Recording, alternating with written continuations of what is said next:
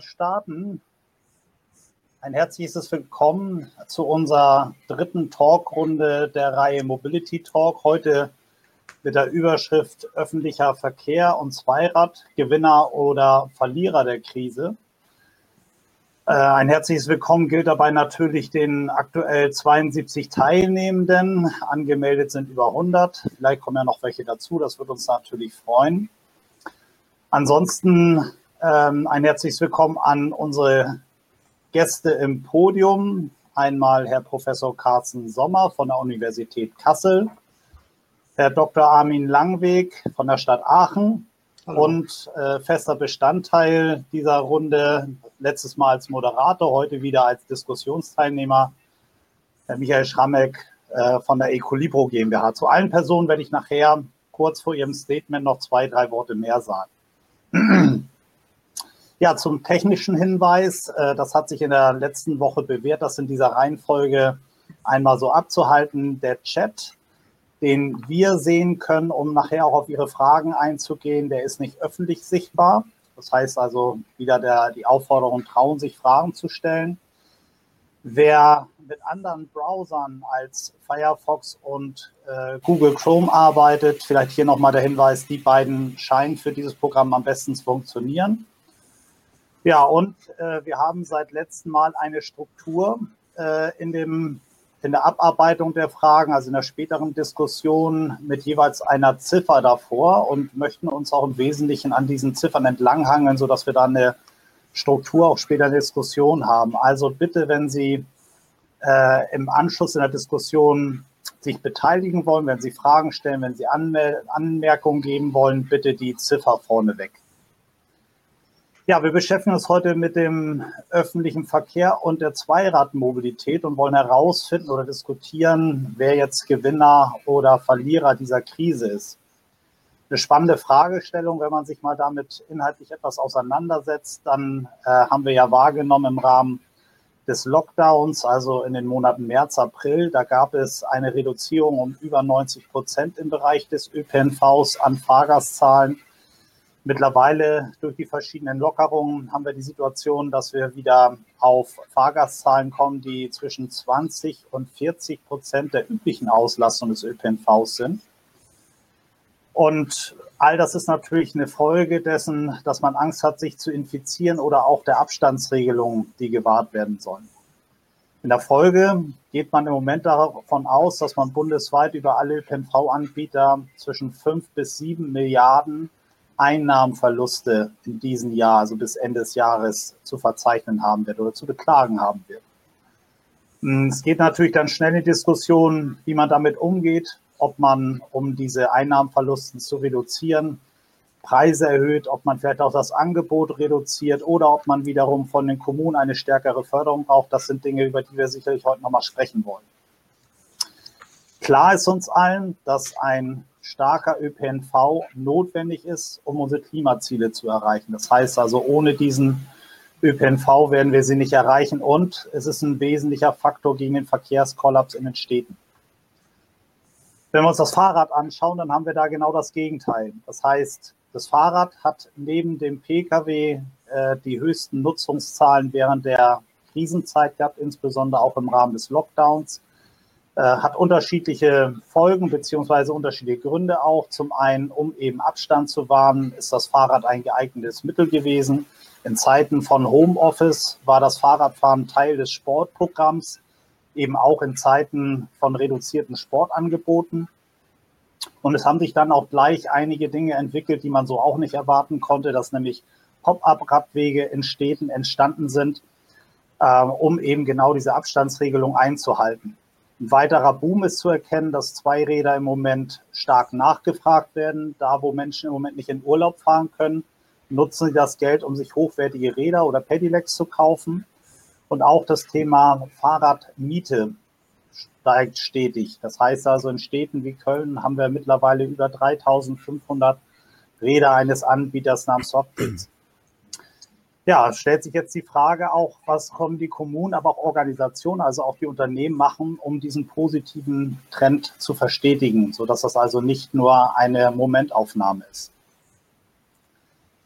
komme ich jetzt zu den Podiumsteilnehmern. Das heißt, ich äh, stelle zunächst einmal etwas näher vor den Herrn Professor Carsten Sommer, der Professor für Verkehrsplanung, Stadtentwurf und ÖPNV sowie Leiter des Fachgebiets Verkehrsplanung und Verkehrssysteme der Universität Kassel ist, eine Umweltuniversität, die also einen Schwerpunkt darauf legt, Umwelt- und Nachhaltigkeitsbelange als Querschnittsthemen über alle Fachbereiche hinweg zu sehen. Diese Universität Kassel hat äh, dabei auch eine der Stiftungsprofessuren, eine von sieben bundesweit vergebenen Stiftungsprofessuren für das Thema Radverkehr erlangt. Und äh, an der Antragstellung haben Sie, Herr Sommer, aktiv mitgewirkt. Insofern herzlichen Glückwunsch zu dieser Stiftungsprofessur und wir würden uns jetzt über ein kurzes Statement von Ihnen zu unserer heutigen Fragestellung freuen. Mhm. Ja, ganz herzlichen Dank, Herr Petersen, für die einführenden Worte und danke auch für den Glückwunsch. Ähm, sicherlich ist das eine Auszeichnung für uns und damit können wir natürlich auch unseren ganzen Verkehrsbereich noch stärken, auch gerade das Thema nachhaltige Mobilität. Ja, Sie haben eine sehr gute ähm, äh, Bestandsaufnahme durchgeführt. Ähm, der ÖPNV läuft langsam wieder hoch, aber ist eben bei weitem nicht bei den Zahlen, wo er ähm, ursprünglich gewesen ist. Ähm, das liegt natürlich an dem, an der Angst vieler Menschen, ähm, den ÖPNV jetzt zu nutzen, aber auch, dass natürlich viele Fahrzwecke, ähm, sagen wir mal durch Homeoffice, aber auch Ausbildungsverkehre weggefallen sind. Wenn Sie mal sehen, äh, die Studierenden sind ja auch inzwischen eine wesentliche Gruppe im ÖPNV. Wir haben bei uns, äh, sage mal, 100 Prozent Online-Veranstaltungen. Ähm, das heißt, äh, die ganzen Wege der Studierenden zur Uni hin und zurück, die fallen schon komplett weg. Also das ist natürlich auch ein großer Anteil und das passt, äh, passt natürlich auf, äh, auf den Schülerverkehr genauso und teilweise eben auch auf Pendlerverkehre, wobei da das Thema Homeoffice ja auch ähm, langsam sich wieder, ich sage, man will sagen, auflöst, aber es wird weniger als vorher. Aber die spannende Frage ist, wie entwickelt sich langfristig? Und ähm, da denke ich schon, dass der Radverkehr Rückenwind bekommt und ähm, dass der Radverkehr, der, der sowieso in den letzten Jahren ähm, äh, sehr stark gefördert worden ist in vielen Kommunen, jetzt noch stärker gefördert wird und dass man, glaube ich, diese, diesen Schwung auch gut mitnehmen kann und ähm, das Radfahren auch attraktiver machen kann. Ungleich schwerer und deswegen will ich mich da jetzt drauf fokussieren, ist das ganze Thema öffentlicher Personennahverkehr. Weil ähm, Sie haben es angesprochen, wir brauchen einen sehr leistungsstarken öffentlichen Personennahverkehr für das Thema Klimaschutz, ähm, weil wir natürlich die langen Reiseweiten, darum geht es ja, die müssen wir vom Pkw wegbekommen. Und das kann das Fahrrad eben nur bedingt ersetzen. Natürlich im Stadtverkehr kann das Fahrrad einiges auffangen, aber wir wollen ja Kfz-Verkehr verringern und deswegen ist der ÖPNV oder der öffentliche Verkehr insgesamt ganz entscheidend.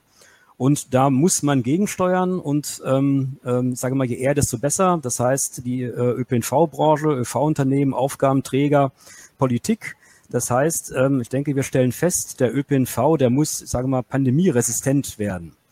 Ähm, und das heißt natürlich, man muss vor allem das Vertrauen der Kunden in den ÖPNV erhöhen, ähm, kurzfristig auch mit Maßnahmen, die zeigen, wir versuchen eben die Abstands- und Hygieneregeln letztendlich umzusetzen, was nicht leicht ist. Ich meine, viele Unternehmen haben schon ähm, äh, häufigeren Reinigungszyklus ähm, letztendlich. Äh, wir haben eine Maskenpflicht. Ähm, viele Unternehmen wollen auch jetzt da stärker versuchen, dass es durchgesetzt wird, gemeinsam mit den Ordnungsämtern, äh, um da auch die Angst zu nehmen, dass einige, die nicht mit Masken fahren, eben andere anstecken. Ähm, aber ich glaube, man muss da noch mehr tun. Also man sollte auch darüber nachdenken, ob man nicht einfach mal Fahrzeuge, Fahrzeugkonzepte neu entwickelt, Fahrzeuge anpasst, um auch dieses Thema Abstand letztendlich zu regeln. Und ich denke, mit Klimaanlagen kann man auch Richtung Aerosole das eine oder andere machen. Ich glaube, das ist ein ganz wichtiger Punkt. Ansonsten ist für mich eigentlich das ganze Thema Corona-Pandemie eigentlich ein Katalysator, ein Beschleuniger für ohnehin vorhandene Maßnahmen, die wir eigentlich dringend tun müssen. Und das ist, glaube ich, ganz entscheidend. Wir müssen den Angebot, das Angebot im ÖPNV und Radverkehr kräftig ausbauen. Ähm, das müssen wir so oder so, weil wir eben für die Verkehrswende die Leute eben auf den ÖPNV ziehen müssen. Wenn wir es jetzt tun, dann schaffen wir natürlich automatisch Abstand. Bei Taktverdichtung, bei größeren Fahrzeugen, bei Reaktivierung, Ausbau der Schiene schaffen wir mehr Abstand. Und mehr Abstand ist auch in Nicht-Corona-Zeiten einfach mehr Komfort. Ich meine, dieser Viertel Quadratmeter pro Person, besonderes Komforterlebnis ist das ja auch nicht unbedingt. Und man möchte sowieso vielleicht dort mit mehr Komfort fahren. Also von daher am besten jetzt Dinge vorziehen, die man sowieso im Ausbau machen möchte. Ähm, dann kann man im Prinzip da eben auch für dieses Thema Abstand einiges tun. Dann ein Aspekt, wo ich denke, dass da der ÖPNV noch viel mehr tun kann, das ganze Thema Digitalisierung viel stärker nutzen. Also sowas wie äh, Informationen über die Besetzung. Ähm, wir haben selber ein Forschungsprojekt jetzt schon seit einiger Zeit, wo wir sowas umsetzen, wo wir eben die Kunden äh, informieren möchten und sagen möchten, hier, so voll ist im Prinzip jetzt der aktuelle Bus und mit einem Prognosemodell, nimm doch vielleicht den nächsten Bus, der fünf Minuten später kommt, der ist leerer. Ähm, das mhm. heißt, in der Richtung muss es weitergehen. Flexibilisierung von Tarifsystemen.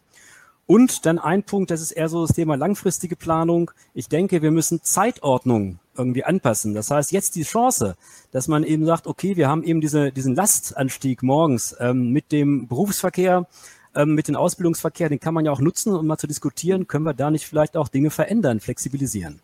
Also das so mal kurz genannt. Mal, ja, meine, meine Thesen, ich bin ja schon durch. Meine ja. Thesen, mein Statement, ich glaube, in diese Richtung sollten wir gehen und da haben wir, glaube ich, auch viel Diskussionsbedarf. Dankeschön. Ah, ganz vielen Dank, Herr Sommer. Sie waren so, so engagiert, da konnte ich Sie gar nicht wirklich unterbrechen, aber ich habe es dennoch versucht. Äh, da kommen sicherlich noch viele Punkte, die Sie angesprochen haben, die wir nachher in der Diskussion nochmal vertiefen können. Also erstmal vielen Dank dafür. Herr Langweg, Sie müssen es wieder rausholen, das schon mal vorweg, was die, was die Zeit angeht. Ja, Herr Dr. Langweg ähm, ist in der Abteilung Verkehrsplanung und Mobilität der Stadt Aachen tätig und da Koordinator für Verkehrsentwicklungsplanung und hat damit so die, die kommunale Rolle in unserer Diskussion und vor allen Dingen auch, Sie haben ja als Schwerpunkt Ihrer Betrachtung häufig das Thema Fahrradmobilität. Deswegen ist es sicherlich auch äh, sehr hilfreich, dass Sie da einige Aspekte aus Ihrer Sicht einbringen können. Vor allen Dingen, Sie haben eine riesen Herausforderung, wie Sie mir im Vorgespräch gesagt haben all ihre Maßnahmen sind noch darauf ausgerichtet, dass sie in den nächsten Jahren 50 Prozent des CO2-Ausstoßes reduzieren wollen und die politischen Entscheidungen, wenn ich sie richtig verstanden habe, zielen jetzt schon auf Klimaneutralität bis zum Jahr 2030, meine ich, äh, ab. Insofern haben Sie da ja große Herausforderungen. Das passt zu dem, was Professor Sommer eben sagte. Dann können Sie jetzt den Katalysator nutzen. Ich bin gespannt auf Ihr Eingangsstatement, Herr Langweg. Ja, vielen Dank, Herr Petersen. Vielen Dank, Herr Schrammeck, sozusagen auch für dieses Format. Ich finde das klasse. Ich freue mich heute dann an dieser Stelle teilnehmen zu können. Ähm, ja, ich, äh, der Herr Sommer hat ganz viel zum öffentlichen Verkehr gesagt. Dem ist eigentlich jetzt nichts viel hinzuzufügen. Ich glaube, der Herr Sommer hat jetzt auch mehr das Thema, äh, sag mal, das Verliererverkehrsmittel vertreten. Mhm. Ich glaube, ähm, in Aachen wurde im November letzten Jahres ein, ein Bürgerentscheid, ein Radentscheid vom Rat der Stadt Aachen einstimmig angenommen äh, massiv den Radverkehr auszubauen. Äh, wir kriegen allein dafür acht zusätzliche Stellen die Stadtverwaltung Aachen, die wir ausschreiben. Neben zwölf Stellen, die wir vom Land bekommen für drei Jahre, das Thema emissionsfreie Innenstadt mit den Themen Mobilitätsmanagement, Elektromobilität, urbane Logistik. Zwölf neue Stellen, zwölf neue Kollegen, die unter dem Namen Aachen Clever Mobil, sage ich mal, wirklich die Sachen umsetzen sollen, die bei mir in den Konzepten immer schon im Kopf schwirrten und von vielen erwartet wurden, dass alles viel schneller geht. Sozusagen, ähm, von daher sind wir in der extrem glücklichen Lage, nach vielen Jahren sozusagen, ähm, dass man von uns mehr wollte, als wir liefern konnten, dass wir jetzt in die Lage gesetzt werden, viele Millionen zusätzlich für den Radverkehr zu bekommen und dass es ein ganz klares Statement gibt, dass die Fläche vom Autoverkehr kommen muss. Entweder bei vierspurigen Straßen von der äußeren Fahrspur oder indem äh, die Reihe des äh, Straßenrandparkens entfallen muss, mit dem Schmerz, dass dazwischen Bäume stehen, zwischen diesen Parkplätzen sozusagen. Das ist eine ganz schwierige, auch stadtklimatische Debatte, die wir da haben, dieses getrennte Fahrradfahren, was die Leute sich wünschen, um mehr Fahrrad zu fahren, ähm, an den Hauptverkehrsstraßen. Das ist ein, aus unserer Sicht ein extrem schwieriges Thema umzusetzen. Wo wir es leichter sehen und wo wir viel gemacht haben und da jetzt dran sind, ist sozusagen in den Nebenstraßen das Thema Fahrradfahren zu fördern mit sogenannten Radvorrangrouten, sozusagen ein prioritäres Radnetz da zu machen, wo es kaum Ampeln und kaum Autoverkehr gibt, da das Element Fahrradstraße massivst einzusetzen. Dafür haben wir einen eigenen Gestaltungsstandard gemacht. Und ich glaube, ähm, das ist ein Thema, äh, wo wir gar nicht so viel Geld brauchen und eher die Leute mitnehmen können. Ähm, ähm, ja, was wir, wo wir in den letzten Jahren nicht so gut waren, äh, war sozusagen tatsächlich den Umstieg zu schaffen bei den Leuten.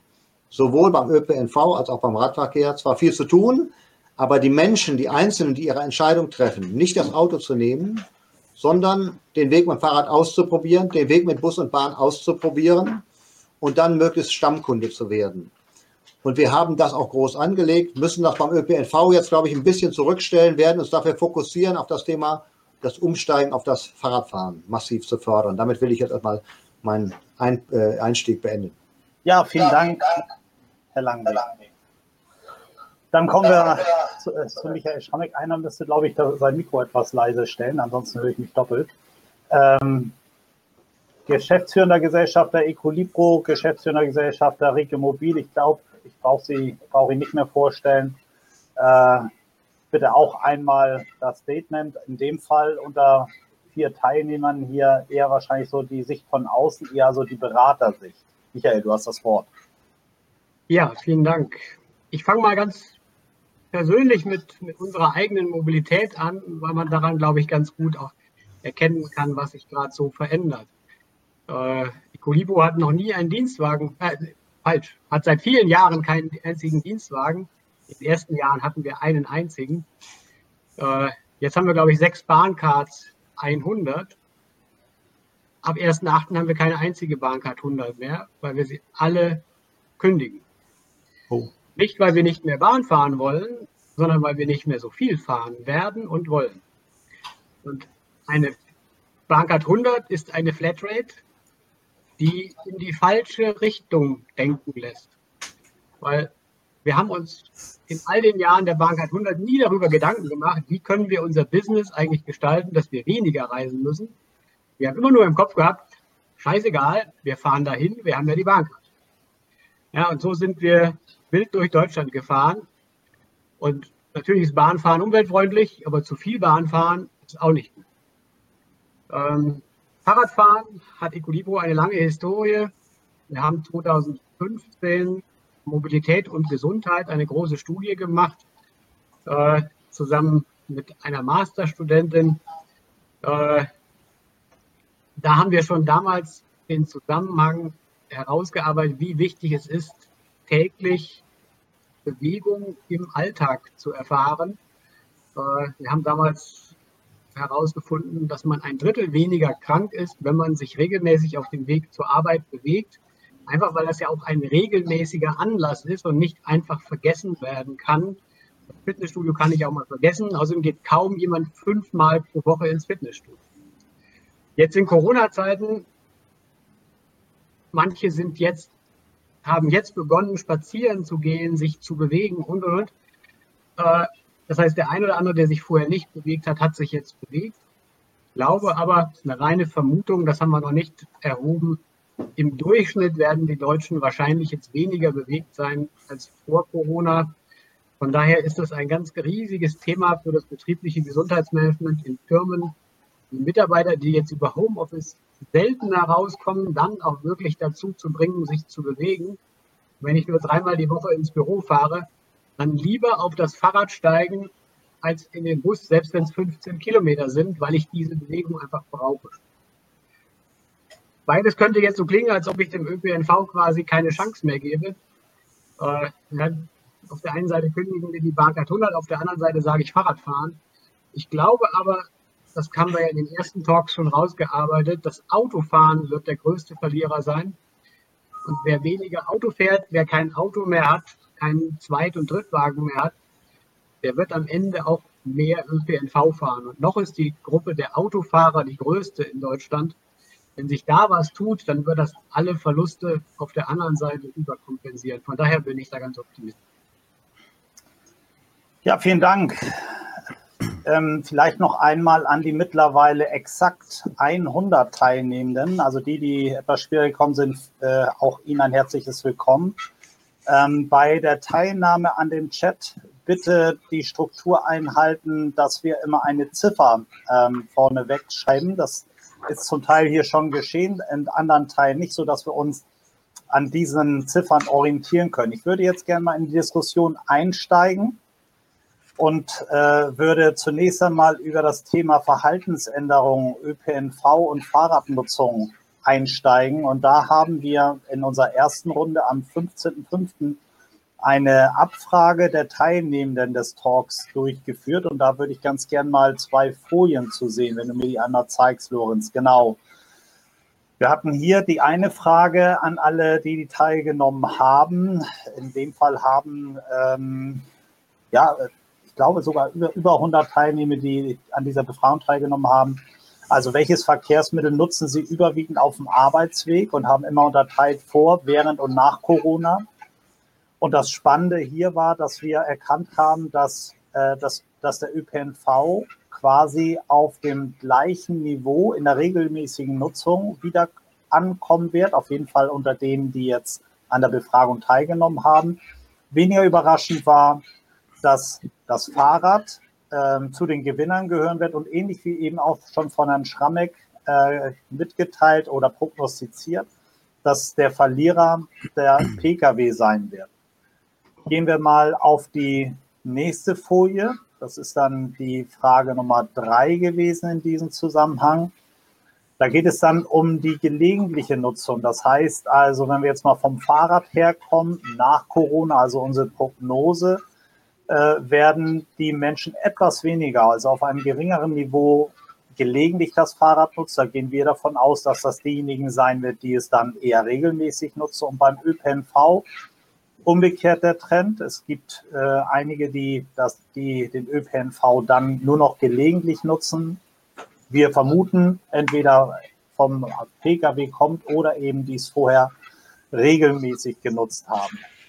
Ja, vielleicht mal als, ersten, als erste Öffnung in die Runde. Das ist jetzt ja doch ähm, recht zuversichtlich, dass wir davon ausgehen, dass der ÖPNV gar nicht so leiden wird, wie vielleicht angenommen.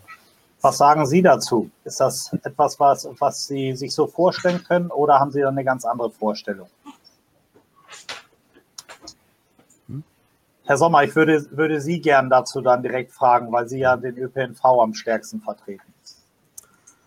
Ja, also ähm, ich würde mir es ja wünschen, dass es so ist, wie die Umfrage es darstellt. Ähm, aber ich befürchte schon, dass, dass auf den ÖPNV erstmal schwere Zeiten hinzukommen. Ich meine, Sie haben es am Anfang auch gesagt, äh, um wie viel Geld es geht. Der VDV hat das auch mal abgeschätzt auf Basis erster Zahlen von, von, von ich glaube, zehn Verbünden und landet dabei viereinhalb bis, bis knapp über sechs Milliarden Euro nur für dieses Jahr. Ähm, also, und wenn man sich die Zahlen anguckt, es, es ist halt runtergegangen. Und wenn man nichts tut, glaube ich, dann wird das von allein nicht unbedingt wiederkommen. Und das, wie lange die Pandemie geht, das wissen wir auch nicht. Aber wir wissen, dass diese neue Normalität, wie es so schön heißt, ja dann letztendlich abgelöst wird, wenn es dann gegebenenfalls einen Impfstoff gibt. Aber selbst wenn das dann geklärt ist, ich denke, ähm, erstmal Verhalten äh, lebt über Routinen. Und wenn ich jetzt in einem Jahr mir neue Routinen und sei es dann das Autofahren angewöhnt habe, ist die Gefahr eben da, dass ich diese, diese dann für mich neu erlernten Routinen letztendlich weiter auch umsetze. Das ist, glaube ich, das Problem. Und das andere ist, die Frage ist, äh, erstmal, wie häufig kommen solche Pandemien? Ich hoffe, die kommen nicht so häufig, aber das kann man ja auch nicht ausschließen. Aber wir haben ja zumindest immer in äh, Erkältungs- und Grippewelle gibt's jedes Jahr. Und auch dort ist natürlich die Frage, wenn ich dicht gedrängt irgendwo fahre, ist das sicher nicht der Gesundheit förderlich. Also kurzum, ich denke, der ÖPNV, da muss viel getan werden, damit der ÖPNV da Vertrauen zurückgewinnt. Ich hatte es im Eingangsstatement gesagt. Und das, da, das nur so hinzunehmen und sagen, die Masken richten sich schon, das ist, glaube ich, zu wenig ähm, sondern da muss viel mehr passieren. Ähm, und ähm, ich sage es aber auch nochmal, ich habe überhaupt nichts gegen das Fahrradfahren, fahre selber gerne Fahrrad, aber wir kriegen es allein mit dem Fahrradfahren nicht hin. Das heißt, auch wenn ich so raushöre bei den Kommunen, Herr Langeweg, hast du gehört, ÖPNV-Förderung so ein bisschen zurückgestellt. Das finde ich gefährlich. Ja, dann habe ich es falsch verstanden. Gut, also das ist, man muss gerade jetzt in der ÖPNV-Förderung was tun, aber es ist unheimlich schwer, weil es kostet natürlich viel Geld. Erstmal die Förderung selbst, aber natürlich jetzt diese Einnahmeausfälle. Ähm, der Bund hat jetzt gesagt, zweieinhalb Milliarden werden äh, letztendlich äh, übernommen. Aber wenn wir jetzt, wie gesagt, von diesen vier bis sechs Milliarden mal ausgehen, dann fehlt da noch ein Teil. Das muss auch irgendwo herkommen. Und ähm, also ich habe da eine Lösung für, so ist das nicht. Ich denke mal, man muss viel stärker den Kfz-Verkehr belasten, dann könnte man das auch darüber finanzieren. Ähm, aber das muss man eben mitdenken. Also um, jedenfalls, ich finde, man muss ganz schnell was tun. Die ÖPNV-Branche muss sehr schnell eben Vertrauen zurückgewinnen und zeigen, wir kümmern uns drum, wir versuchen eben mehr Abstand zu leisten. Ähm, auch wenn, ich habe es eben gesehen in den Fragen, das natürlich zu Lasten der Effizienz geht. Das muss man ehrlicherweise schon sagen. Aber, jetzt komme ich, ich glaube, das Thema Lastausgleich ist da ganz entscheidend. Also, wenn wir es hinbekommen, dass wir nicht mehr so diese Spitzen haben, eben die eben durch Schülerverkehr, Studenten und Berufstätige ausgelöst werden, da kann ja auch Homeoffice eine Chance sein oder Online-Veranstaltungen.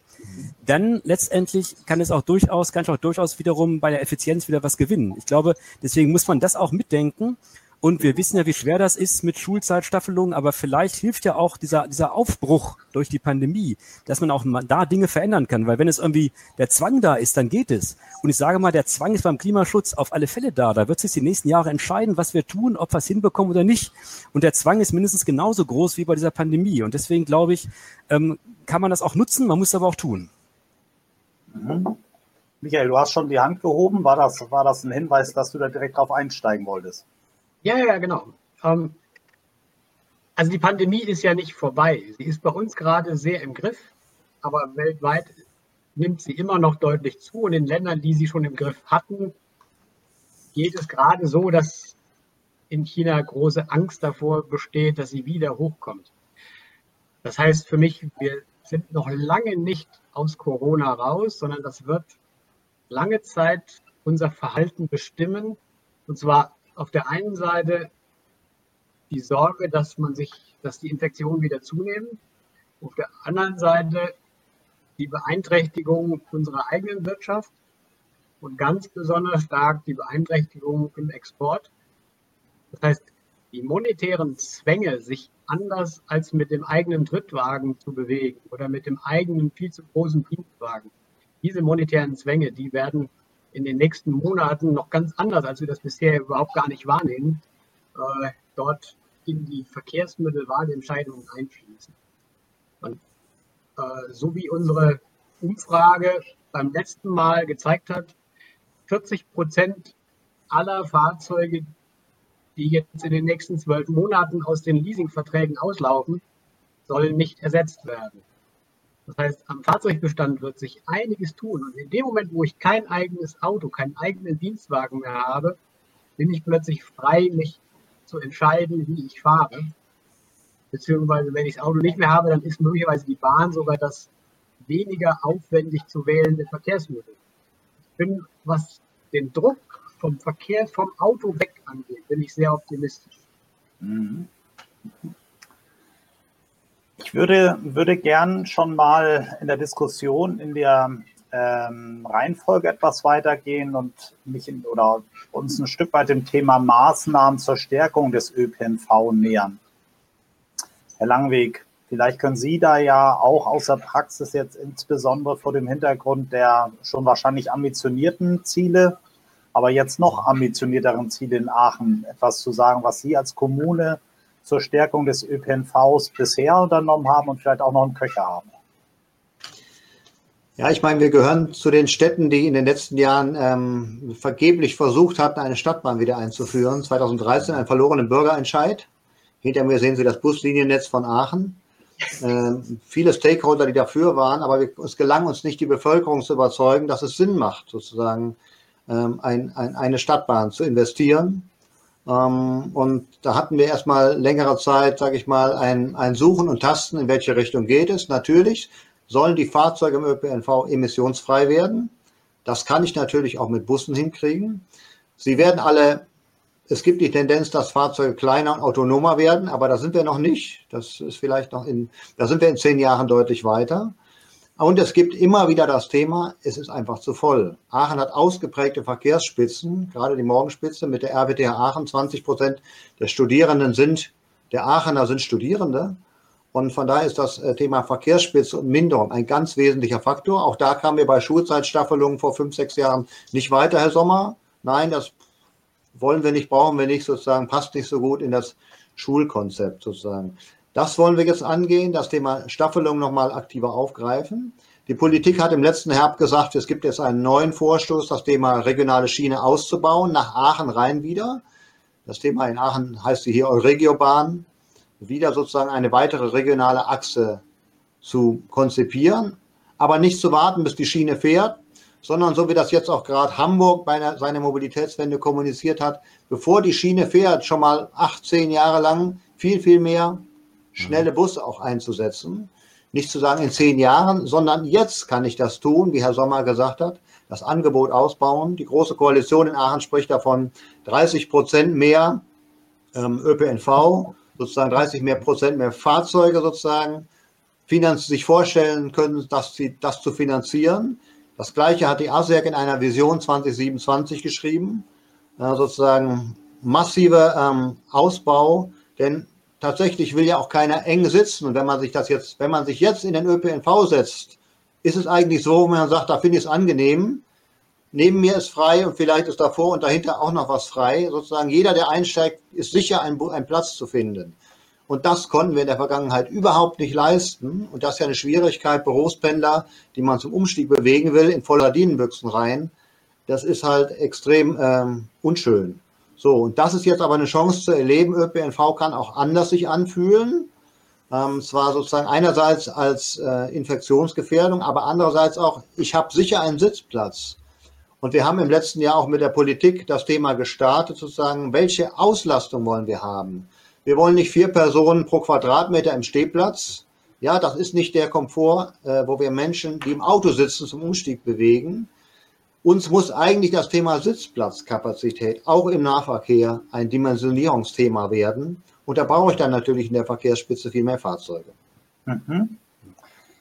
Wir haben im Chat, glaube ich, in diesem Zusammenhang eine ganz interessante Frage von Herrn Michael Böke, der nämlich fragt, ob es jetzt vielleicht genau der richtige Zeitpunkt ist, Finanzierungsinstrumente einzusetzen, wie beispielsweise eine Nahverkehrsabgabe, also eine, eine Beitragsfinanzierung und City-Maut, über sowas nachzudenken. Herr Sommer, Sie haben schon direkt reagiert. Absolut. Ja, also definitiv. Das ist ähm, ähm, also das ist schon vor Corona äh, muss, muss man da was tun äh, letztendlich und ähm, jetzt noch umso mehr, weil natürlich dieses Finanzierungsproblem uns ganz klar treffen wird. Und ähm, das passt sehr gut. Ähm, ich habe gerade auch einen, einen FGSV-Arbeitskreis, der jetzt da ein Papier abgeschlossen hat zu neuen Finanzierungsinstrumenten im ÖPNV, kommt in Kürze raus kann ich ein bisschen Werbung für machen. Es gibt auch andere Papiere. Wir haben Instrumente. Ähm, wir müssen teilweise Rechtsrahmen anpassen, aber dann kann man eben einiges verändern. Und ich sage mal, ähm, am besten sind natürlich Instrumente, die einerseits letztendlich eine Kostenwahrheit schaffen und damit natürlich den, den Kfz-Verkehr stärker belasten, weil das trägt ja bisher viel der Steuerzahler, wenn sie an externe Kosten denken. Und dieses Geld im Prinzip, wenn das dann auch äh, dem Umweltverbund zugutekommt, dann haben wir natürlich, äh, können wir da auch wieder auch Anreize schaffen auf der anderen Seite. Also von daher ist sowas wie, ich sage mal, Mautsysteme, ähm, wie Parkraumbewirtschaftung, aber ich sage mal nicht so, wie wir es bisher in Deutschland betreiben. Wenn wir mal nach Wien gucken, 33 Prozent der Fläche, äh, wo man parken kann, ist in Wien bewirtschaftet, der gesamten Stadtfläche. Ähm, also da gibt's ja Beispiele. Oder eben, wo man sagt, die Erreichbarkeit von Arbeitgebern. Ähm, ähm, das heißt, da haben die einen großen Vorteil, wenn die eine gute ÖPNV-Erreichbarkeit haben. Die müssen weniger Stellplätze vorhalten. auch da kann man überlegen, können die sowas nicht mitfinanzieren? Gibt's ja Beispiele aus Frankreich. Also das gibt es. Wir müssen den Rechtsrahmen anpassen. Ähm, ähm, das ist aber machbar. Da gibt es auch genug äh, Gutachten zu. Wir müssen nur was tun. Und, jetzt, glaube ich, ist der Druck stärker da. Und deswegen kann ich da nur für plädieren, ähm, letztendlich, dass da Bund, Länder und Gemeinden zusammenkommen und diese Dinge eben an der Stelle auch umsetzen. Mhm. Ja, vielen Dank. Ich würde, glaube ich, trotzdem mal den Versuch wagen, vom ÖPNV, also mit Blick auf die Zeiten, ein Stück weit wegzukommen und das Thema positive Trends verstetigen im Bereich der Zweiradnutzung. Das ist möglicherweise jetzt auch das etwas einfachere Thema, da, weil es ja ein, eine positive Entwicklung nach sich zieht. Ähm, Fragen in die Runde. Ist alles das, was wir bisher da wahrnehmen, dass eben die Zweiradnutzung ähm, in der Sekunde schon da ist, beziehungsweise boomt, dass wir infrastrukturelle Maßnahmen zum Teil in Städten wahrnehmen, wird das jetzt so weitergehen? Wie ist da Ihre Einschätzung? Also ich, ich glaube, die Chancen sind ganz gut. In Aachen gab es vorher schon einen Beschluss, in anderen Städten auch das Thema Radentscheide posiert. NRW prüft jetzt sogar, wie Berlin, ein, ein, ein, ähm, Entschuldigung, ein Verkehrsgesetz, sozusagen ein Radverkehrs-, ein, ein Mobilitätsgesetz in NRW aufzuziehen, wurde im Dezember angekündigt. Da ist man jetzt wohl in den Entwürfen. Ähm, also ich glaube schon, sozusagen, ähm, Ausbau des Radverkehrs äh, wird jetzt nochmal massiven Rückenwind erhalten. Äh, man hat kein Infektionsthema, man hat das Thema Gesundheitsförderung, äh, wie Herr Schrammeck das eben völlig zu Recht äh, dargelegt hat. Ähm, und es ist, ich meine immer, Menschen, die heute sagen, ich will individuell mobil sein und setze mich in einen umhüllten Kasten, wie kann ich immer sagen, du kannst immerhin auf dem Zweirad auch individuell mobil sein. Du hast keinen Fahrplan. Wenn dir das sozusagen, diese, diese Unabhängigkeit und Autonomie wichtig ist, dann ist der Sprung für dich aufs Fahrrad einfacher als der Sprung in den Fahrplan gebundenen ÖPNV. Mhm. Gerade in der Mittelstadt wie Aachen, wo jetzt nicht alle zwei Minuten der Bus vorbeikommt an der Haltestelle. Mhm. Ja. Herr Sommer. Also, ich kann da, ich kann da nur zustimmen ähm, und ich sehe ja auch eben, dass da doch äh, viele Städte jetzt einiges verändern. Spannend wird's immer dann, wenn letztendlich Parkplätze wegfallen oder eben Kfz-Spuren umgeordnet äh, werden müssen. Aber das ist halt der Stand. Ich, anders kriegen wir sich hin. Die Fläche ist begrenzt und das muss jedem bewusst sein. Letztendlich, es geht nur, wenn das eben zu Lasten des Kfz-Verkehrs geht. Und da muss man eben auch mal akzeptieren, dass der Kfz-Verkehr im Stau steht ist so, aber das muss man auch offen aussprechen. Aber das ist so ein Punkt und natürlich gibt es da dann, das, das wissen die Kommunalpolitiker und die in Kommunen tätig sind, Herr Langweg, besser als ich, dass natürlich manchmal ein Kampf um jeden Stellplatz ist. Äh, ähm, und das muss man aber, da braucht man ein gewisses Rückgrat. Ähm, ähm, das kann ich als Wissenschaftler einfach sagen, aber das ist ganz wichtig, weil da wird sich eben auch entscheiden, wie ich die Fläche aufteile in den Kommunen. Das ist eben auch Verkehrswende, ob die Verkehrswende gelingt oder ob es auch nicht gelingt. Was auch spannend ist, also in den Städten bin ich da ganz positiv gestimmt, aber wenn man mal sieht, dass der Radverkehr eigentlich, ich sage mal so in den ländlichen Räumen, da ist er nicht unbedingt gestiegen. Also wenn man sich da die, die Mobilität in Deutschland, die Zahlen ansieht, in peripheren ländlichen Räumen hat der Radverkehr auch verloren, wie auch der ÖPNV. Das heißt, wir müssen eigentlich äh, auch viel stärker den Fokus auf ländliche Räume ähm, setzen und da eben das Thema Radverkehrsförderung, Infrastrukturförderung, sichere Radwege dort auch ähm, viel stärker in, in, in den Fokus nehmen, um auch dort letztendlich Dinge zu verändern. Mhm. Michael, du hattest dich auch gemeldet nochmal dazu. Ja, also ich glaube, die Unternehmen haben da ganz große Möglichkeiten mit den neuen Techniken, die sie jetzt äh, erlernt haben, die sie jetzt eingeführt haben, den Radverkehr zu fördern. Ein Grund, warum Menschen nicht mit dem Fahrrad zur Arbeit fahren, ist ja der, es könnte regnen. Äh, und weil das passiert, behält man sein Auto. Und weil man sein Auto hat, fährt man auch viel zu oft dann doch wieder mit dem Auto. Äh, wenn es jetzt mit den neuen digitalen Möglichkeiten selbstverständlich wird, an einer Besprechung, die in-house stattfindet, doch einfach digital teilzunehmen, dann ist plötzlich diese Technik die Schlechtwetteralternative für den Weg zur Arbeit. Das heißt, ich bleibe einfach dann doch an dem Tag, an dem es schüttet, zu Hause und wähle mich einfach in den Konferenzraum ein mit den Kollegen, die mit dem Auto zur Arbeit oder mit dem ÖPNV zur Arbeit gefahren sind und doch im Ich glaube, solche Sachen werden, werden in zunehmend Firmen Alltag werden ganz normale, spontane Entscheidung, komme ich, komme ich nicht. Und das wird einen großen Beitrag zum, zur Fahrradnutzung sein können. Mhm. Ja, ich glaube auch, äh, wir werden auch den Weg, das, das testen wir jetzt auch aus, sozusagen den, den niederländischen Weg. Zum Beispiel, da ist es üblich in den Niederlanden, dass die Arbeitgeber auch ihre Mitarbeiter ähm, honorieren für die gefahrenen Kilometer, die sie mit dem Fahrrad zur Arbeit fahren. Und an den Schlechtwettertagen dürfen die sich freuen, dann kriegen sie nämlich den doppelten Centbetrag ausgezahlt, weil er ihnen geholfen hat, den inneren Schweinehund noch besser zu überwinden. Und wenn wir einfach in diesen Themen denken, ja, warum fahren die Leute eben nicht sozusagen umweltfreundlich und nicht nur sagen, ja, das ist ja äh, keine Infrastrukturausgabe, also kann ich sie nicht tätigen. Das ist das, was uns ja immer so gefesselt hat als Kommunen. Zu sagen, Betriebskosten, hm, nee, aber konsumtive Ausgaben, das geht nicht. Investition ist gutes Geld ne, und konsumtiv ist schlechtes Geld. Ähm, ich glaube, auch da müssen wir ein bisschen mehr Bewegung reinkommen. Im betrieblichen Mobilitätsmanagement bin ich da sicher, dass wir, das ist eines der Projekte, die wir jetzt auch stärker angehen, mit den, mit den großen Arbeitgebern, dass sie selber sozusagen so äh, Stimulanzier werden für die Alternativen und gleichzeitig ihre Parkplatzflächen leerer kriegen können. Mhm ich glaube, das passt ganz gut, dass wir dann jetzt nochmal äh, bei der Zweiradmobilität auf die infrastrukturellen Maßnahmen kommen. Und zwar gab es da im Chat eine Frage von der, von der Frau Hagedorn, die die Frage aufgeworfen hat, inwieweit es nun verstärkt die Möglichkeit autofreier Innenstädte in Deutschland zu schaffen geben wird, um Radverkehr dort Platz zu bieten. Das ist natürlich sehr ambitioniert, aber wie schätzen Sie das ein? Inwieweit wird dieser Trend dort sich fortsetzen? Also wenn man sich große Gegner einfangen will, sollte man das Wort autofrei in den Mund nehmen. ja. Wenn Sie das Wort autofrei weglassen und sagen, wir, äh, wir planen das Thema Autoreduktion und wir planen das äh, Thema entspanntes Miteinander bei Tempo 20, kriegen Sie viel mehr Leute, die sagen, ach, das ist ja auch für die Senioren und für die Fahrradfahrer gut und man kommt trotzdem, wenn man gehbehindert ist, sozusagen mit seinem Auto bis zur Apotheke gefahren. Äh, deswegen empfehle ich sehr, das Thema autofrei nicht zu strapazieren. Das kann man bei Wohnsiedlungen mal probieren, aber autoarm ist viel hilfreicher und leichter in der Debatte. Ist nicht so ideologisch. Mhm. Vielleicht ergänzend, ergänzend dazu, ähm, denke ich, gibt es ja heute die Möglichkeit, eben so, sagen wir mal, so einen Verkehrsversuch durchzuführen. Das ist ja auch nochmal ein Ding, wo die, die Latte nicht ganz so hoch liegt, wo man sagt, lasst es doch einfach mal testen wir haben jetzt hier den Straßenraum. Der Straßenraum, der ist ja nicht nur für die Radfahrer da, er ist für die Anwohner da, für die, Fuß, die Fußgänger, die werden ja auch vergessen. Wir haben ja noch viele andere äh, neue Verkehrsmittel.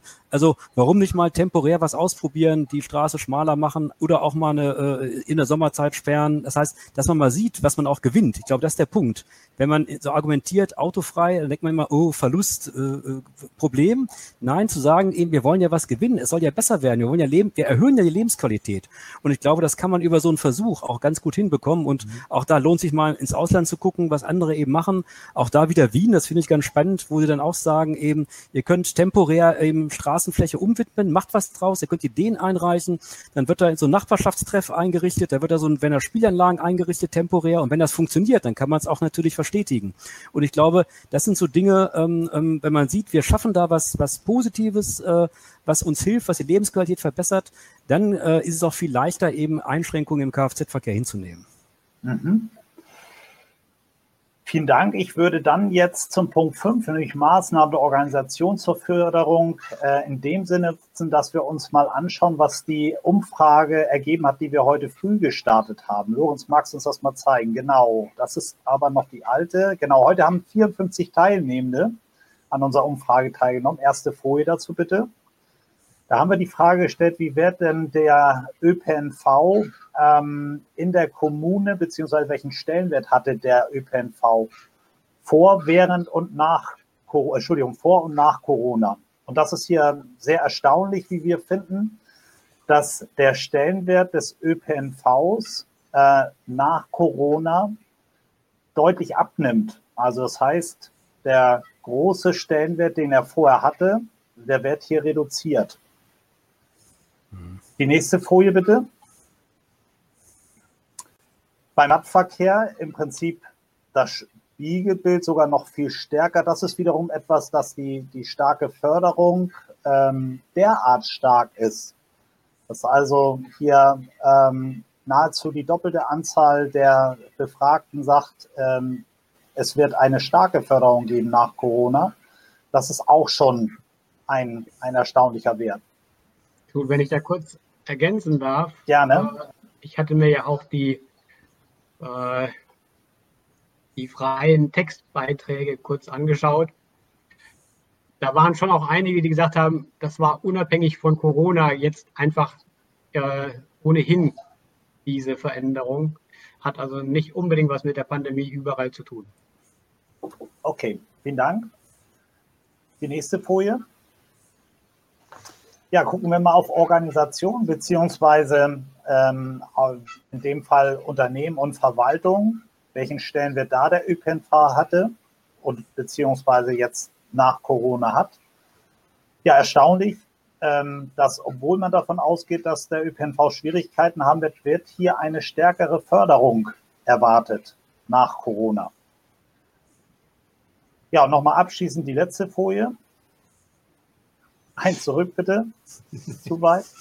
Ja, und dann ähm, beim Radverkehr, ja, der Radverkehr äh, ist auch hier der Gewinner. Das heißt, auch hier geht man davon aus, dass eine Förderung dann durchaus nochmal zunimmt. Ähm, vielleicht auch das jetzt nochmal. Wir haben jetzt in der äh, verbleibenden Zeit, wir haben gleich 45 Minuten rum. Ich würde gern Folgendes machen. Zum einen würde ich kurz das abmoderieren, aber auch gleichzeitig dazu einladen. Wir wollen nicht abrupt enden, das heißt, es wird nicht gleich der Bildschirm hier schwarz, sondern wir haben noch die Möglichkeit, wer mag, noch mit in der Diskussion etwas zu bleiben. Wir haben ja doch den einen oder anderen aktiven oder guten Beitrag im Chat, den wir gerne einbringen wollen. Michael, du hast noch was zu sagen. Ja, ich möchte auch einfach darum bitten, wer Vorschläge hat für weitere Mobility Talks nach den bisher geplanten. Der bisher letzte geplante findet am 24. Juli statt. Äh, wir haben aber schon beschlossen, dass wir das Ganze fortsetzen werden, so im vier- bis sechswöchigen Rhythmus, nicht mehr alle zwei Wochen. Wer Vorschläge hat zu Themen und vor allem auch zu dafür spannenden Gesprächspartnern, ich würde mich sehr freuen, die eine oder andere Mail oder auch Chatbeitrag noch zu bekommen. Mhm. Ja, an der Stelle dann ähm, trotzdem noch die, die Worte für diejenigen, die nur 45 Minuten geplant haben. Erstmal natürlich schönen Dank an Sie, an die Podiumsteilnehmer für, den, für die sehr interessanten Beiträge. Vielen Dank an die Teilnehmer. Es sind immer noch 88 dabei, also demzufolge äh, sind uns nicht ganz viele verloren gegangen unterwegs. Schon der Ausblick auf die nächste Veranstaltung, nämlich am 26.06., dann um 11.30 Uhr mit dem Thema Homeoffice und Car- bzw. Bike-Sharing. Zwei Seiten derselben Medaille, Fragezeichen. Dabei werden dann Herr Hagen als Steuerberater, Herr Michael Wedler von Baum Consult und Michael Schrammeck von der Ecolipro dabei sein. Ich werde es wieder moderieren dürfen. All das, was Sie bisher gesehen haben und gehört haben, wird es dann auch wieder als Podcast jetzt im Anschluss auf unserer Homepage geben. Ja, und gerne äh, diskutieren wir noch etwas weiter. Würde ich nämlich gerne ein, eine Fragestellung nochmal in die Runde werfen, die von Gunter Glück äh, zwischenzeitlich eingebracht wurde. Und zwar dadurch, dass wir jetzt ja eine starke Förderung von E-Fahrzeugen haben, hat er mal die Rechnung aufgemacht, dass ein familientaugliches Fahrzeug für monatlich unter 50 Euro in den Kosten fallen wird, sodass wir da im Prinzip bei einer Finanzierungsrate vergleichbar von einem Pedelec sind oder auch einem Monatsticket. Was halten Sie denn davon? Auf der einen Seite freuen wir uns über die, die äh, ja, Nichtförderung von Verbrennern, aber das führt sicherlich nicht dazu, dass wir autofreie Innenstädte haben. Michael. Also das ist natürlich schon erstmal eine Ansage zugunsten des Individualverkehrs. Äh, aber bei aller Euphorie für das Elektroauto, dem wir ja durchaus auch sehr positiv gegenüberstehen, äh, mal abgesehen davon, dass es immer noch ein Auto ist, aber äh, an sich befürworten wir ja durchaus den Umstieg da, wo es notwendig ist, auf Elektroautos. Es wird nicht die große Masse sich jetzt sofort ein Elektroauto aufgrund des Konjunkturpakets zulegen wollen. Und in dem Moment, wo das Elektroauto Mainstream wird, wird auch die Förderung wieder weg sein. Das heißt, das ist jetzt ein bisschen konträr zu den sonstigen Zielen, aber es, es läutet einen Wandel in der, in der Motorisierung der Autos ein. Aber in dem Moment, wo sich das etabliert, wird ein Elektroauto wieder so viel kosten wie ein Auto. Und damit ist die Wirkung nicht so dauerhaft schädlich. Mhm. Herr Langweg, Sie hatten sich schon vorher gemeldet. Ja, in, in, in Hinblick auf Klimaschutz möchte ich äh, sag mal, noch eine, eine wesentliche Aussage machen. Wir brauchen unbedingt das Thema ähm, äh, klimaneutrale, äh, äh, auch vierrädrige Fahrzeuge. Äh, sozusagen, wir haben, wir haben in Aachen zum Beispiel 40 Prozent der Wege, die bis zwei Kilometer lang sind, weitere 40 Prozent der Wege bis zehn Kilometer. Das heißt, 80 Prozent der Wege machen die Aachener im Bereich bis zehn Kilometer und nur 5% der Wege sind über 50 Kilometer. Aber diese 5% der Wege machen 50% der Verkehrsleistung und damit der CO2-Emissionen aus. Das heißt, wir müssen uns was überlegen, wie die Menschen, die fernfahren, am besten so wie Herr Schrammeck sagt, dann im Zug sitzen. Und wenn sie nicht im Zug sitzen, weil irgendwie sie sagen, am Ziel bin ich so weit weg, müssen diese Fahrten emissionsfrei werden. Und sowohl in den Nutzfahrzeugen als auch in den, ähm, als auch in den Privat-Pkw. Sonst werden wir den Klimawandel gar nicht aufhängen können und niemals klimaneutral werden im Verkehr. Da möchte ich also, wie Herr Sommer eben zu Recht sagte, ja, natürlich machen wir in der Stadt, da wo wir wenig Platz haben, Fahrradförderungen. Das wird uns aber beim, bei der Rettung des Erdklimas überhaupt nicht weiter, also das wird überhaupt nicht reichen.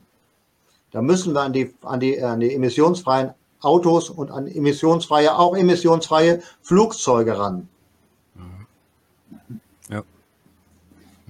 Wir haben hier noch einen, einen, guten Beitrag zu den Themenfeldern 3 und 4 vom Andreas Hombach äh, aus dem Vorstand vom NIMO, äh, der nochmal darauf hinweist, dass ja der Verkehrsraum allen gehört. Und äh, nicht nur der oder bisher der MIV bevorzugt behandelt wurde und äh, jetzt der Verkehrsraum gleichberechtigt allen Verkehrsteilnehmern zur Verfügung gestellt werden sollte. Also aus seiner Sicht äh, kann man hier nicht von wegnehmen sprechen, sondern äh, mit, was schreibt er, sondern mit einer Rücknahme ungerechtfertiger Privilegien. Ähm, da haben wir wahrscheinlich uneingeschränkte Zustimmung. Das ist schwer jetzt als Frage zu formulieren, würde ich sagen, aber ich, denke mal, so als Statement kann man das schon nochmal mitnehmen. Ja. Herr Sommer, also klar kann man natürlich zustimmen, aber wir müssen aufpassen. Ich denke auch dieser Kreis, der hier zuhört, der sich unterhält, wir sind natürlich da vielleicht ein bisschen weiter als ähm, ähm, der Durchschnittsbürger in Deutschland. Und das wird schon, glaube ich, äh, auch gerade in der Politik noch als Wegnehmen interpretiert, ob wir das wollen oder nicht wollen. Und von daher müssen wir aufpassen. Äh, wir müssen einfach sowas auch wahrnehmen und müssen eben auch sehen, wie man damit umgeht. Und das haben wir, glaube ich, ja eben auch gesagt. Positive Dinge nach vorne stellen. Die Ziele sind wir uns ja einig, dass es dahin gehen muss. Ähm, auch dieses Thema Kostenwahrheit. Ich meine, dass, seitdem ich Student bin, kenne ich das, dass im Prinzip der Steuerzahler andere Generationen die Kosten des Autoverkehrs tragen.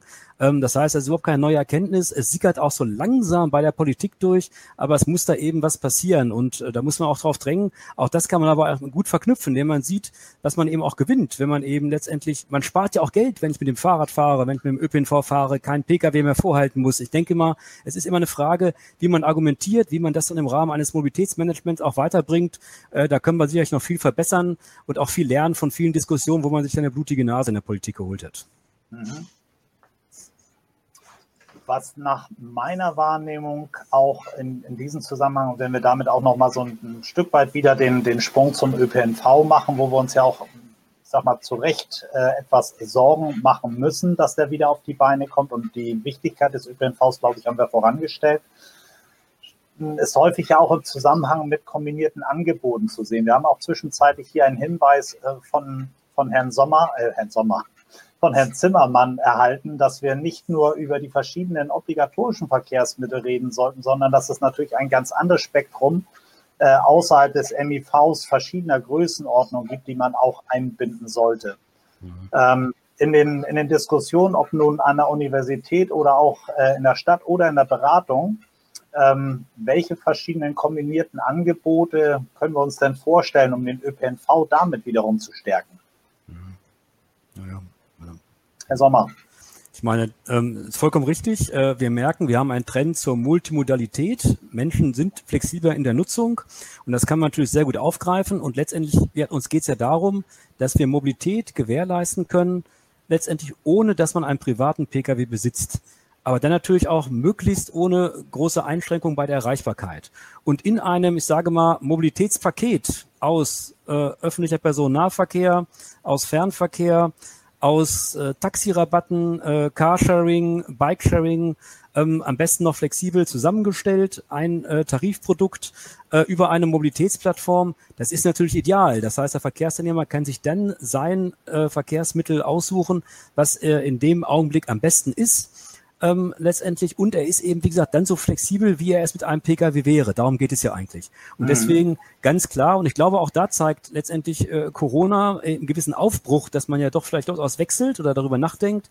Und kann man das eben auch nutzen, um dieses Thema, ich sage mal, multimodale Angebote, aber nicht eben nur Verkehrsangebote, sondern den gesamten Marketingkranz, Vertrieb, Tarif, Kommunikation eben zusammenzubringen. Mhm. Ergänzung?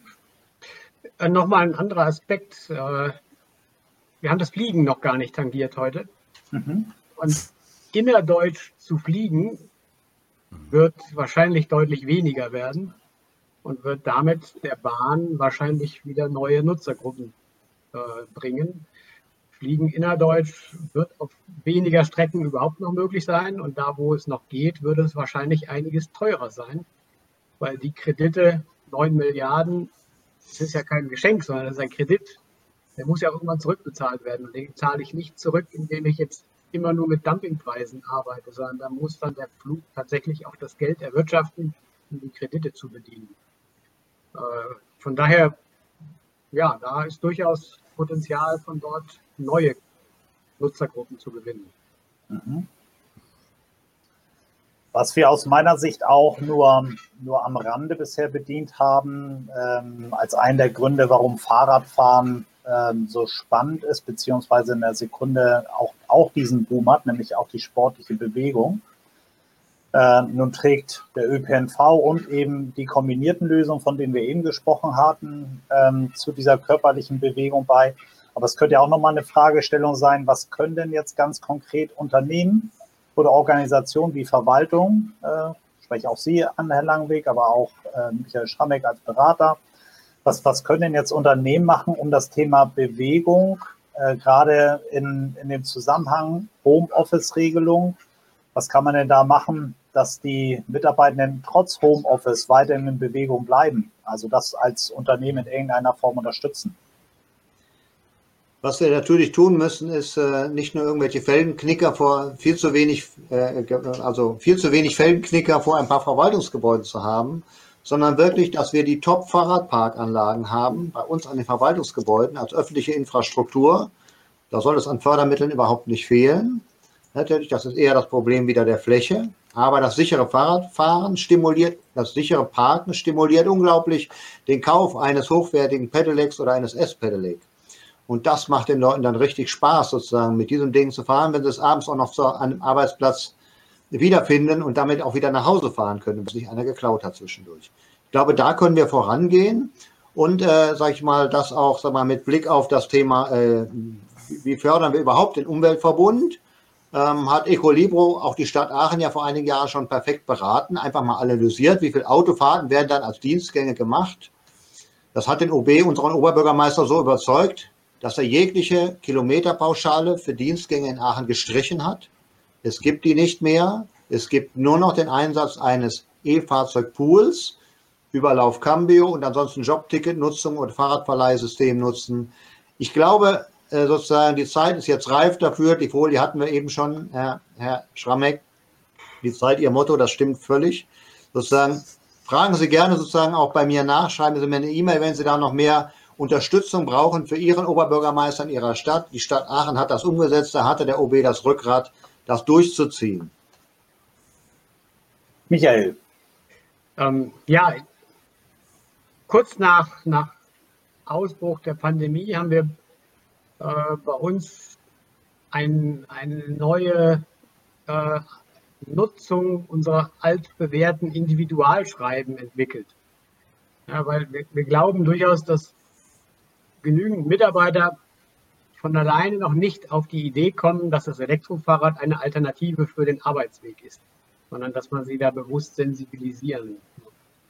Wir sind unter dem Stichwort Corona-Radeln dann so Mitte, Ende März auf viele Firmen und Behörden zugegangen, insbesondere solche, die systemrelevant waren und hatten denen angeboten, dass wir für sie die Sensibilisierungskampagne übernehmen, indem wir über eine Mitarbeiterbefragung und dann darauf aufbauend äh, Individualinformationen in Bezug auf den jeweils individuellen Arbeitsweg die Mitarbeiter darauf stoßen, dass sie Bewegung brauchen. Und da waren wir auch schon darüber hinausgegangen, nicht nur Bewegung auf dem Weg zur Arbeit, sondern wo bewegt man sich denn sonst noch? Wo hat man sonst noch Chancen, sich zu bewegen?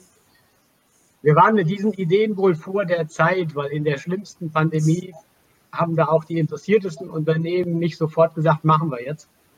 Aber ich glaube, jetzt, wo man dann merkt, dass, dass die Anlässe, zu denen man sich mobil macht und damit auch Alltagsbewegung hat, dass die wahrscheinlich langfristig abnehmen, wird das, glaube ich, ein Thema. Von daher, ja, solche Sensibilisierungen wären etwas, glaube ich, gut geeignet. Und wir hatten dann auch mit dem Professor Bruns, der ja beim ersten Talk dabei war, über ein groß angelegtes Forschungsprojekt gesprochen, dass wir das gerne verknüpfen würden, nämlich aus diesen Befragungen nicht nur Individualschreiben für die Mitarbeiter erstellen und Analysen für die Firma erstellen, sondern auch mal eine größer angelegte Studie, wie viel Bewegung nimmt oder gibt uns eigentlich Corona. Äh, ich glaube, das hat bisher noch niemand analysiert. Von daher wenn unter den Teilnehmern jemand ist, der Interesse hat, mit uns zusammen so etwas Größeres aufzusetzen, mit den Firmen einer Stadt oder ähnlich, äh, ich würde mich sehr freuen, wenn wir das noch hinkriegen würden. Mhm. Also wir haben eine erstaunliche, äh, weiterhin noch äh, 69 Teilnehmende, die, die äh, uns offensichtlich spannend verfolgen. Oder zumindest macht das den Anschein. Ähm, gleichwohl dadurch, dass ähm, wir und äh, auch unsere Podiumsteilnehmenden ähm, auch noch Anschlusstermine haben, würde ich langsam in die Abmoderation jetzt tatsächlich kommen. Es kam noch eine Frage von der Frau Lola Freier, die aber nur gefragt hat, ob die Aufzeichnung auch hochgeladen wird. Frau Freier, ja, wird hochgeladen. Schauen Sie auf die Homepage Ecolibro, da können Sie alles nochmal nachvollziehen, auch die Umfrageergebnisse. Und ansonsten sind wir dann auch, und das freut mich ja ganz persönlich, ganz besonders, dass ich das dann auch meinen Kindern immer zeigen kann, dass wir auf Spotify sogar zu hören sind. Ganz erstaunlich. Ja, also an, noch einmal an der Stelle ganz herzlichen Dank, Herr Langweg, Herr Sommer, für Ihre äh, klasse Beiträge und natürlich auch an den Initiator, der da schon gleich wieder neue Ideen hat, äh, an Herrn Schrammeck. Äh, uns allen eine gute Zeit. Bis dann zum 26.06., wo wir uns dann mit Homeoffice und Car- und Bike-Sharing auseinandersetzen wollen. Also, bitte, Herr Langweg. Vormerken, da bin ich ja, dabei. genau. Auf jeden dann Fall dazu. Vormerken. Also, Knut, Knut, ganz kurz. Gerne. Bike-Sharing. Ich glaube, auch wenn das ein bisschen unangenehm ist, du hast, glaube ich, die, die falschen Mitdiskutanten genannt. Ich spreche das an, weil beim nächsten Mal, glaube ich, die Tina Smolders dabei ist, weil wir gerade gefragt werden, wann endlich mal eine Frau auf dem Podium ist. Oh, hauaha. Ja, dann, dann ist das aber Asche auf mein Haupt. Dann werde ich da beim Kein nächsten Problem. Mal de deutlich nachsteuern. Also äh, für die, die das gerade genau wissen wollen, schauen Sie auf die Homepage. Da werden Sie das dann wahrscheinlich besser erfahren als von mir. Mhm. Also, genau. Der Lorenz gibt mir das gerade rüber. Ich habe recht. Und der Michael Ziesack vom Bundesverband Carsharing ist auch dabei. Okay, also du hast recht und wer recht hat, gibt dann aus. Ich trinke ein Bier. Wiederschauen. okay. ja. Tschüss. Tschüss. Tschüss. Vielen Dank.